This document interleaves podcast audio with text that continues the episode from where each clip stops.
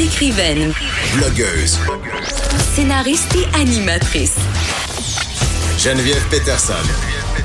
La Wonder Woman de Cube Radio.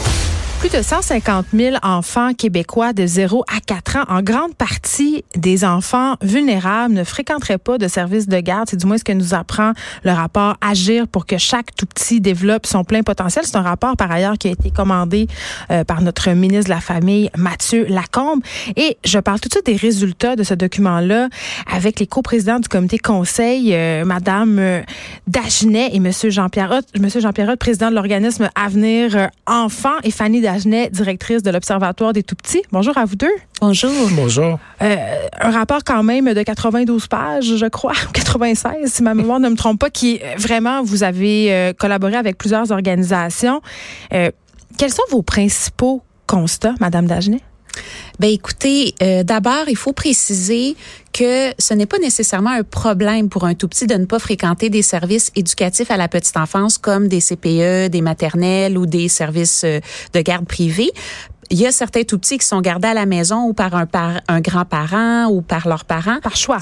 Tout à fait, par choix, et ça se passe très, très bien pour eux. Ce ne sont pas ces enfants-là, évidemment, qui nous inquiètent. Ceux qui nous inquiètent, c'est ceux- qui, pour toutes sortes de raisons, de barrières d'accès, ne peuvent pas avoir accès à ces services-là et pour qui ça aurait des effets bénéfiques. Et on sait que sur les euh, 156 000 qui ne fréquentent pas de services, bien, il y a une grande proportion là-dedans que c'est des tout-petits qui sont vulnérables, donc dans, qui vivent dans des milieux défavorisés, euh, des tout-petits qui sont issus de l'immigration ou encore des tout-petits euh, qui peuvent euh, euh, avoir subi de la maltraitance. Et ces enfants-là, c'est ceux qui bénéficieraient le plus des effets positifs associés à la fréquentation de ce type de service-là. Et c'est vraiment la préoccupation qui est à la base de ce rapport-là. Oui, ben c'est ça, Monsieur parce que je- je- ce que je comprends du rapport aussi, c'est que ces enfants-là qui sont en situation de vulnérabilité, ils sont en quelque sorte corrigez-moi si je me trompe, intraçables pour l'État. Ça veut dire on n'a pas vraiment de données sur eux. On ne sait pas dans, vraiment dans quels environnements ils grandissent. On ne sait pas c'est quoi leurs besoins même. Ben, vous avez raison. En fait, c'était un des, des constats. Donc, quand on parle de 150 000, déjà, il faut remettre des proportions parce que la, parmi ces 150 000-là, il y en a Oui. un grand nombre qui- qui ont moins d'un an, donc qui sont chez eux bébés. en vertu du régime québé- québécois d'assurance parentale, donc sont avec leurs parents, puis c'est parfait comme ça. Euh, donc c'est plus autour de 100 000 le nombre pour lesquels là, on, on a besoin de, de fouiller plus la question. Mais euh, une des grandes difficultés, euh, c'était de réaliser que malgré qu'on a beaucoup de données au système d'éducation, santé, services sociaux, ministère de la famille, euh, les systèmes d'information sont pas faits pour communiquer les informations. Donc, c'est impossible de, de suivre la trajectoire des enfants. On a quelques enquêtes qui ont été faites, entre autres, par l'Institut de la statistique du Québec qui nous donne des informations. Donc, on a fouillé, nous, près de 300 articles scientifiques, euh, beaucoup de documentation. C'est comme ça qu'on a, on est arrivé quand même.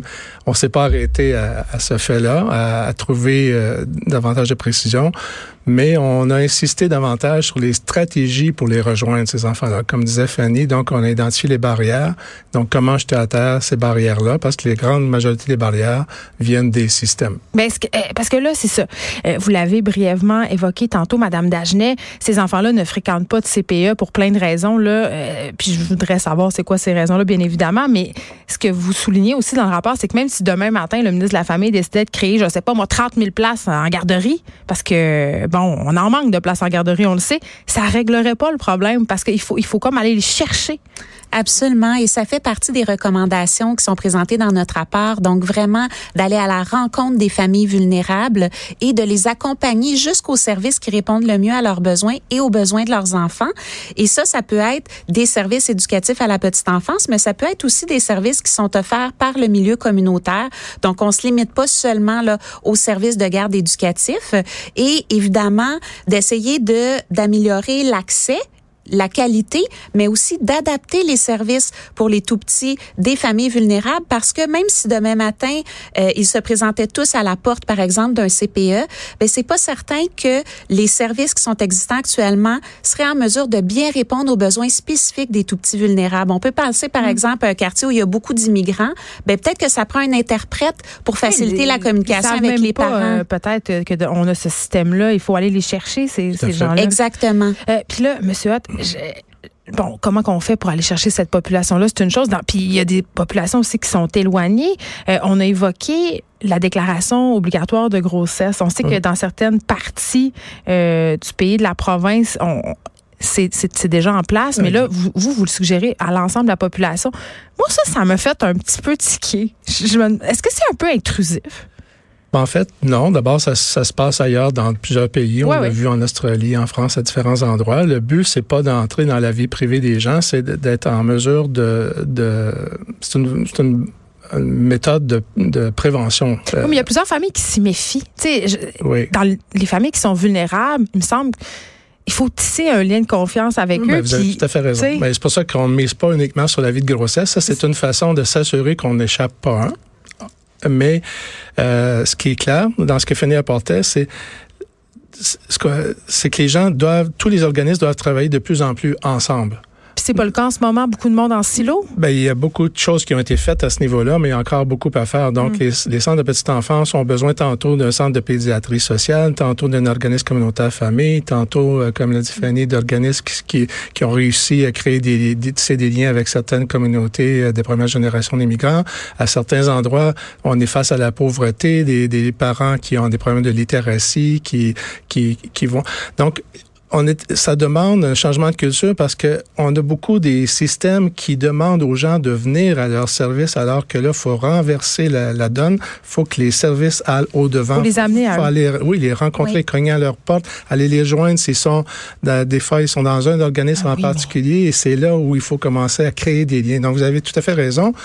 Il, faut, il y a une méfiance. Il y a une méfiance. donc, il faut bâtir avec des gens. C'est pour ça qu'on parle de travailleurs de proximité, des gens qui créent cette première, ce premier contact-là, et ça va être la clé pour, euh, pour ouvrir les portes par la suite. J'ajouterais par rapport à la vie de grossesse, c'est que la recension des écrits est vraiment très riche sur comment aller rejoindre les familles vulnérables, puis quelles sont les barrières. Et vraiment, ce qui est recommandé, c'est d'établir un contact le plus tôt possible pour que tranquillement la relation de confiance puisse se développer. C'est certain que la période de la grossesse, en particulier quand c'est une première grossesse, la famille est en état d'ouverture par rapport aux gens qui pourraient les conseiller, les aider. On le sait tous, on est à la recherche d'informations quand on attend un mm. premier enfant parce que c'est nouveau pour nous. Donc, il faut profiter de cette fenêtre d'opportunité-là pour rétablir ce premier contact-là puis développer une relation de confiance qui va nous permettre de les accompagner. Oui, parce que plus on agit tôt, mieux c'est. On le sait, 27,7% des enfants qui arrivent en maternelle à 5 ans sont vulnérables. Donc, c'est quand même énorme. Ça a l'air de rien, là, mais c'est un, chiffre, en tout cas, qui, moi, comme, comme mère, euh, me préoccupe. Et tout, environ toutes les études nous montrent en ce moment que plus on agit tôt, plus on réduit, si on veut, euh, les différents problèmes qui pourront se présenter par la suite. Le décrochage scolaire. Fanny Dagenet, directrice de l'Observatoire des tout-petits.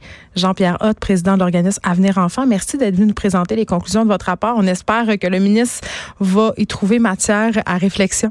On l'espère aussi. Absolument. Merci. Merci, Merci beaucoup.